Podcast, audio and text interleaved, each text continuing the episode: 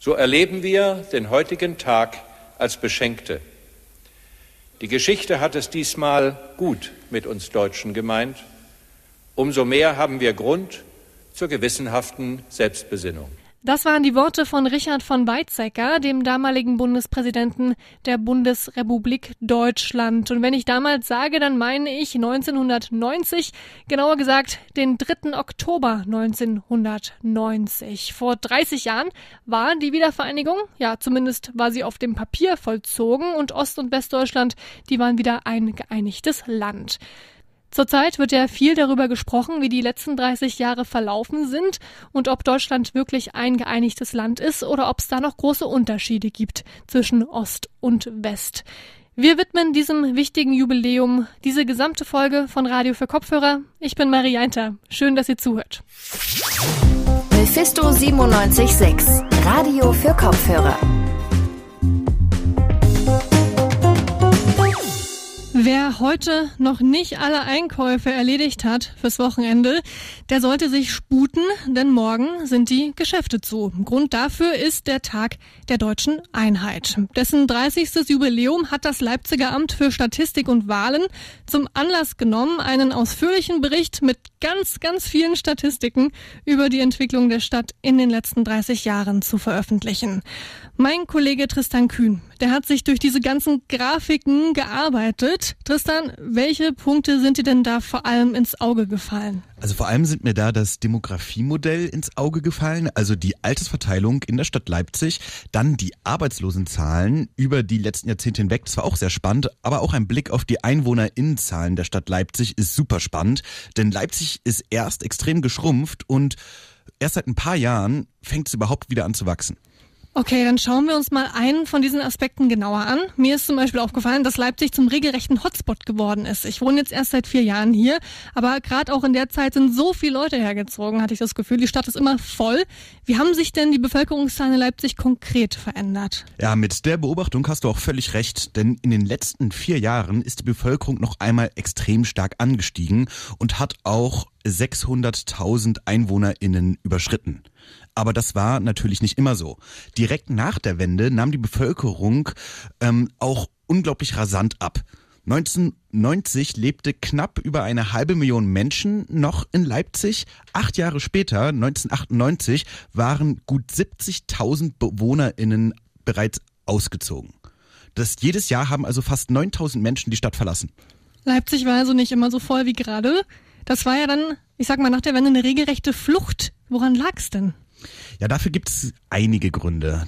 Dr. Christian Schmidt ist Leiter des Amtes für Statistik und Wahlen in Leipzig und er macht die Wiedervereinigung dafür verantwortlich. Er erklärt, die Grenzöffnung hätte darauf auch einen entscheidenden Einfluss gehabt ist vor allem Migration von ostdeutschen Bürgerinnen und Bürgern nach Westdeutschland gewesen. Das heißt, nach der Wiedervereinigung gab es ja sowas wie eine Stadtflucht aus Leipzig, nicht aus Städten allgemein, aber ja schon aus Ostdeutschland gab es eine große Abwanderung in den Westen. Aber dazu muss man noch sagen, das war ein gesamtostdeutsches Phänomen und nicht speziell auf Leipzig bezogen. Die ganze DDR war immer schon von einem negativen Bevölkerungswachstum geprägt.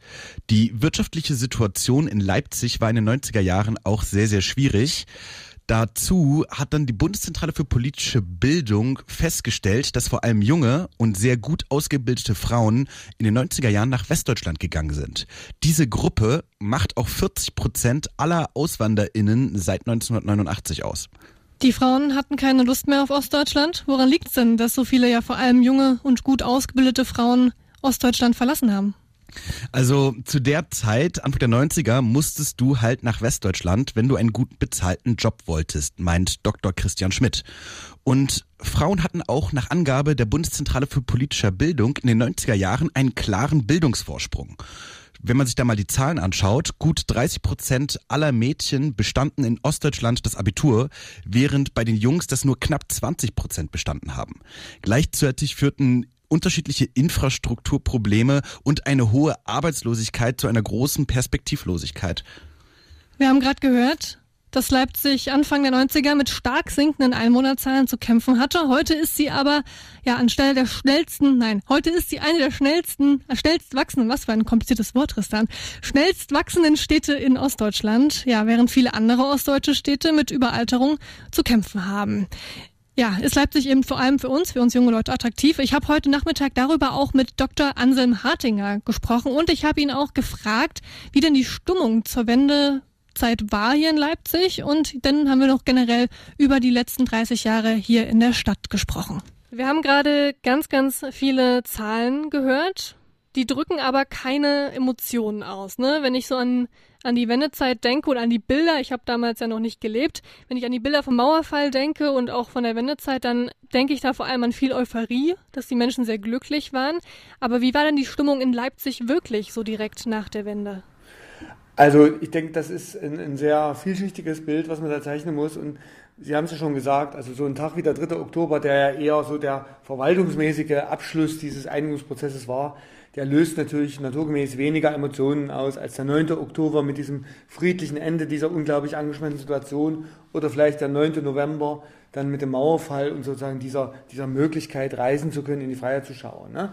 Insofern ist das sicherlich auch ein, ein Prozess, der ja viele Monate hatte, der die Volkskammerwahl am 18. März noch hatte, dann also wirklich äh, ein, ein langer Prozess, wo sich auch die politischen Prioritäten, auch die persönlichen äh, Interessen immer wieder verschoben haben. Ich denke schon, dass die Stimmung in Leipzig in, in, dieser, in diesem Jahr im Grunde zwischen Hoffen und Bangen geschwebt hat. Nicht? Es war natürlich wahnsinnig viel Erbitterung in der Stadt über die Umweltzerstörung, über die mangelnde Reisemöglichkeit, über die Einschränkung einfach der politischen Freiheit, auch diese, diese gewisse Verzweiflung, dass man sagt, wir wissen nicht mehr, wie es mit dem Land weitergehen soll. Und dann kommt natürlich die Wendemöglichkeit, die, die Grenze geht auf, die, das Regime gibt nach, es gibt diese, diese Monate der Dialoge, wo Museen, Konzerthäuser, Foren sozusagen für gesellschaftlichen Austausch waren. Auch eine, eine heroische Zeit, auch eine naive Zeit, wo ganz viele Leute an Dinge glaubten, wo auf unserer Schulwandzeitung jeden Tag ein neuer Aufruf stand. Das war auch eine unglaublich faszinierende, aber auch stressige Zeit. Man hat ja irgendwie gefühlt kaum geschlafen und dann kommt sozusagen die Volkskammerwahl, dann, dann geht es sozusagen eher in den, in den politischen Elitendiskurs, wie geht es jetzt mit der staatlichen Vereinigung weiter, wo dann auch viele Träume eben sich als, äh, als nicht machbar oder auch als Illusionen äh, erwiesen haben oder wo eben auch hier und da gerade im Bereich der, der Industrie sich zeigt, dass eben Abwicklungen beginnen, dass eben, sagen wir mal, auch eine Übernahme von, äh, von Projekten, von Betrieben und anderem passiert, auch von Parteien zum Beispiel. Also äh, sehr viel Hoffnung, sehr viel Enthusiasmus, aber natürlich auch Ernüchterung, wobei das völlig äh, normal ist in großen historischen Prozessen. Da gibt es immer viele Gewinner, aber es gibt auch sehr, sehr viele Verlierer. Und heute schauen wir darauf zurück und sehen eben, neben dem großen äh, Weg zur Einheit hin, neben diesem friedlichen Weg, auch außenpolitisch, der ja eine, eine nicht selbstverständlich war, sehen wir natürlich jetzt immer mehr auch die Verlierer der Einheit. Wir sehen die schmerzlichen Häutungsprozesse in der Wirtschaft und in, im politischen Leben, auch im gesellschaftlichen Leben. Denn auch wenn ich an die Beziehung meiner Eltern oder so weiter denke, das, das hat ja auch die Familien, auch das Miteinander von Mann und Frau total herausgefordert, wenn plötzlich äh, Dinge aufgebrochen sind, ne, die vorher irgendwie unterm Deckel waren. Äh, Sie sprechen es gerade an. Es sind nach der Wende sehr, sehr viele, vor allem hochqualifizierte Frauen einfach in den Westen verschwunden oder haben sich anderweitig orientiert. Was hatte das denn jetzt direkt auf Leipzig oder auf den Osten für Auswirkungen, dass da auf einmal ja weniger Frauen waren, wenn wir gerade schon direkt über dieses Problem sprechen? Na generell muss man ja sagen, dass natürlich die, die schon die Vorwendezeit, also die große Fluchtwelle im, im Sommer, Herbst 1989 und das, was dann danach gekommen ist, natürlich zu einem deutlichen Schrumpfen der Bevölkerungszahl geführt hat. Leipzig hatte ja immer so 580.000, ich meine 1930 hatten sie 700.000 und in den späteren 90ern haben wir uns ja auf 450.000 runter bewegt. Also es sind ja nicht nur über 100.000 Industriearbeitsplätze verloren gegangen, sondern auch viele 10.000 Bürger und Bürger haben die Stadt verlassen. Und typischerweise sind es eben oft die höher qualifizierten, es sind oft Frauen gewesen, die einen Neuanfang dann eben versucht haben. Ich hatte das in der eigenen Verwandtschaft auch. Das ist sicherlich äh, für eine Stadt sehr, sehr schmerzlich gewesen. Umso froher sind wir ja jetzt auch in der Stadt, dass sich dieser Prozess dann so ab 2000 etwa umgekehrt hat, dass sozusagen Leute, die die Stadt sozusagen verlassen haben, zum Teil auch zurückgekommen sind. Ich bin ja selber zurückgekommen im letzten Jahr, nachdem ich zwölf Jahre sozusagen zum Teil im Ausland gearbeitet habe. Also, also dass man sieht, Äh, es gibt wieder Anknüpfungspunkte. Die Stadt findet vielleicht zu ihren alten Dimensionen auch zu einer gewissen Statur auch zurück. Aber die, die, das erste Jahrzehnt nach der Wende war sicherlich eins von viel Depression, viel Abwanderung geprägtes Jahrzehnt. Andererseits eben auch eine, eine Zeit, wo es viele Chancen gab, ne? wo es ganz viele Brachen gab in der Stadt, wo Künstler, wo Hausprojekte möglich waren, wo auch, äh, sagen wir mal, im, im Bereich der Kultur ganz viele Sachen einfach mal gemacht wurden. Nicht? Und das, das ist natürlich immer etwas, was so Umbruchzeiten mit sich bringen, was dann im Nachhinein auch den Charme und vielleicht die, die Nostalgie dieser, dieser äh, revolutionären Zeit mit sich bringt. Wenn dann sozusagen wieder Ordnung in den Verwaltungsgang einzieht, was ja unvermeidlich ist, äh, dann ist manchmal auch ein bisschen wieder diese große, sind die großen Träume dann auch ein bisschen ausgeträumt. Es hat sich also viel, viel getan in den letzten 30 Jahren, vor allem hier im Osten in Leipzig. Ja, vor allem, wenn man an die Probleme der Anfangszeit denkt, wie wir gerade besprochen haben. Was sind denn jetzt neben, ich sag mal, der demografischen Veränderung und der Geschlechterveränderung die wichtigsten Veränderungen für die Stadt in den letzten 30 Jahren gewesen? Also nicht ohne Grund hat ein wichtiger Leipziger Architekturhistoriker Arnold Bartetzky ein Buch über diese Entwicklung geschrieben und hat es genannt die gerettete Stadt. Ne? Dass man einfach sagt, also dass Leipzig, wie wir es heute sehen, mit den sanierten Gründerzeitquartieren, mit den zumindest in Teilen in neue Nutzung überführten Industriegebieten, mit den lebendigen Flüssen, die wieder ans Licht gekommen sind, mit, mit vielen, vielen Dingen, die die Stadt einfach schöner und lebenswerter gemacht haben. Das ist natürlich etwas, was nicht nur die Touristinnen und Touristen sehen, was auch die Leipzigerinnen und Leipziger sehen. Ich gibt immer noch Leute, die sagen, komm doch mal wieder her, du wirst die Stadt in Teilen gar nicht wieder entdecken. Also ich glaube, das muss man einfach sehen äh, und da muss man auch dankbar sein für das, was von westdeutscher Seite, aber auch an Aufbauleistungen, an Transfer- und Transformationsbereitschaft von vielen Ostdeutschen geleistet worden ist. Das ist völlig klar. Dass das natürlich irgendwo eine Kehrseite hat, die dann am Ende Gentrifizierung heißt, die, sagen wir mal, am Ende wieder höhere Mieten bedeutet, auch den Verlust von möglicherweise Freiräumen, ist auch klar und führt ja jetzt zu schmerzlichen Verwerfungen, die wir auch sehen. Ne? Ist im Bereich äh, von, von gewaltsamen Auseinandersetzungen. Dahinter stehen ja Schmerzen, die sind nicht in Ordnung, aber dahinter stehen sozusagen Verlusterfahrungen. Das, aber die, die Rettung der Stadt als, als sichtbar schöner Stadtkörper ist, glaube ich, sehr zu sehen. Dann natürlich, dass es doch gelungen ist, der Stadt, sagen wir mal, wichtige Bereiche ihrer Identität auch politisch, kulturell und wirtschaftlich zu bewahren. Zum Beispiel die Messe, die ja nach 1990 sicherlich zur Disposition stand. Die Buchmesse zum Beispiel, die äh, als kommerzieller Anlass gar nicht mehr die Bedeutung hatte, aber die sich quasi als Lesefest neu erfunden hatte. Das Bachfest, was nach 2000 wieder ganz kraftvoll ins Leben getreten ist. Also da hat es, glaube ich, die Stadt äh, aus innerer Widerständigkeit, aber mit viel Hilfe auch geschafft, sich äh, sag mal, an, an, alte, an alte Größe und an, an alten Reichtum auch zu erinnern. Äh, ich denke, das sind Dinge, die, die heute eine Rolle spielen. Ich denke, Leipzig ist auch jünger geworden. Also das, das merkt man einfach, dass die letzten zehn Jahre sicherlich 50, 60.000 junge, jüngere Leute gekommen sind. Es waren ja auch die Studierenden, die die Stadt sozusagen wieder ins Gespräch gebracht haben. Also Stadt ist jünger geworden, sie ist auch ein Ticken vielfältiger geworden. Wir sind noch lange nicht in Frankfurt oder Stuttgart, wo es wirklich viele diverse Communities gibt, da sind wir nicht. Aber die Stadt ist schon ein, ein, Stück lebendiger geworden. Sie ist natürlich auch voller geworden. Man sieht das, wenn man mit dem Rad unterwegs ist. Man sieht es, wenn man irgendwo im öffentlichen Nahverkehr äh, unterwegs ist. Es ist eine Stadt, in der viel Leben ist, aber die natürlich auch um den verbliebenen Raum heute härter kämpft als vielleicht vor 15 Jahren. Jetzt gibt's ja aber im Osten auch andere Städte. Es gibt Dresden, es gibt Halle und noch viele weitere. Und auch dort gibt's Universitäten. Das heißt, auch dort müsste es theoretisch viele junge Leute hinziehen. Trotzdem hat man das Gefühl, Leipzig kommt noch am besten weg. Warum gerade hier in Leipzig? Warum hatten wir einfach Glück? Also die erste Antwort, ich glaube, Sie haben alle die Städte genannt jetzt, die tatsächlich auch eine ganz gute Entwicklung auch in der Selbstwahrnehmung nehmen. Jena müsste man zum Beispiel auch nennen als Studentenstaat. Nicht? Also da ist Leipzig sicherlich nicht alleine, sondern es sind in Ostdeutschland bei einer insgesamt schwierigen Bevölkerungssituation auch immer doch gewisse große Städte, die da nach vorne gehen. Und zu Leipzig, jetzt sage ich mal als Historiker, wir machen nächstes Jahr ein Projekt hier im Museum zur Leipziger Identität und ihrer Geschichte. Wo kommt die Stadt her? Was macht sie aus?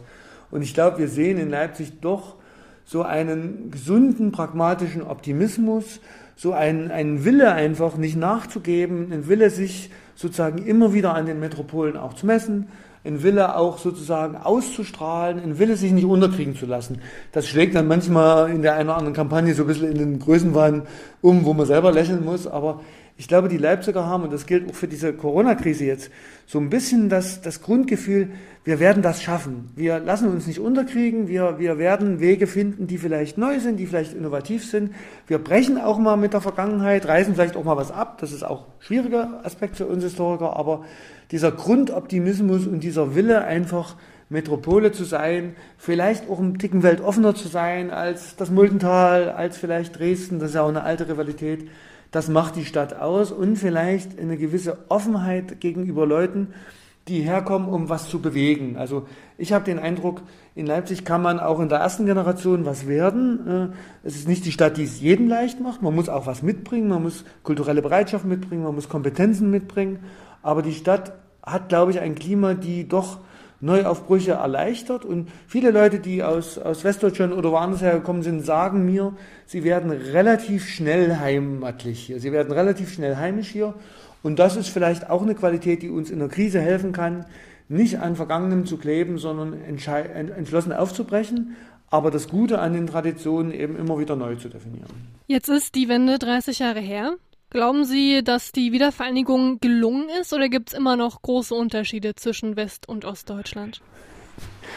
Das ist natürlich eine, eine Frage, die ganz schwer in einem Satz zu beantworten ist. Es gibt natürlich geprägte Mentalitäten, die sehr lange unterschiedlich sind. Ich glaube auch fast, dass, oder ich nehme wahr, dass sogar in den letzten Jahren diese kulturellen Unterschiede auch als, sagen wir mal, Standpunkte wieder größer geworden sind. Man hatte so 2005 vielleicht das Gefühl, das wächst sich jetzt langsam raus mit den Generationen, aber jetzt gibt es, glaube ich, auch wieder so ein gesundes ostdeutsches Selbstbewusstsein. Es gibt auch wieder mehr Selbstbewusstsein, vielleicht auch in Teilen Westdeutschland, aber möglicherweise nicht mehr biografisch geprägt, sondern eher so als regionale Identität. Äh, ich denke, damit kann man leben.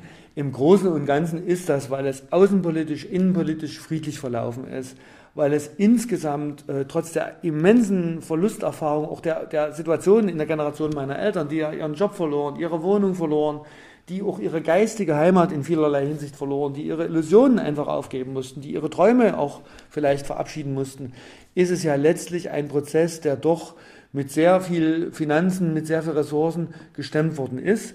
Bestimmt wäre es klüger gewesen, die eine oder andere Neubestimmung zu machen. Vielleicht hätten wir auch eine neue Hymne bekommen können. Das äh, sagen ja viele, dass da immer noch kulturell gewisse äh, Dinge nicht so eingelöst worden sind. Aber insgesamt ein Prozess, den wir heute schon als erfolgreichen Weg äh, bezeichnen können. Bei allen Problemen, bei allen Verlusten. Und ich glaube, Leipzig ist natürlich eine Stadt, der man die guten Folgen der, der, der Wendezeit, alleine auch was im Bereich der Umwelt passiert ist, dass das Neuseeland, dass diese Tagebaue nicht mehr produzieren, das ist, glaube ich, ein, ein, ein Weg, auf den man zurückschauen kann. Die Emotionen sind vielleicht nicht mehr so da, die liegen aber vielleicht auch eher am 9. Oktober, was immer ein Tag sein wird, dass, den alle Leipzigerinnen und Leipziger, die ihn erlebt haben, nie vergessen werden, weil die Angst war unglaublich groß, die Anspannung war unglaublich groß.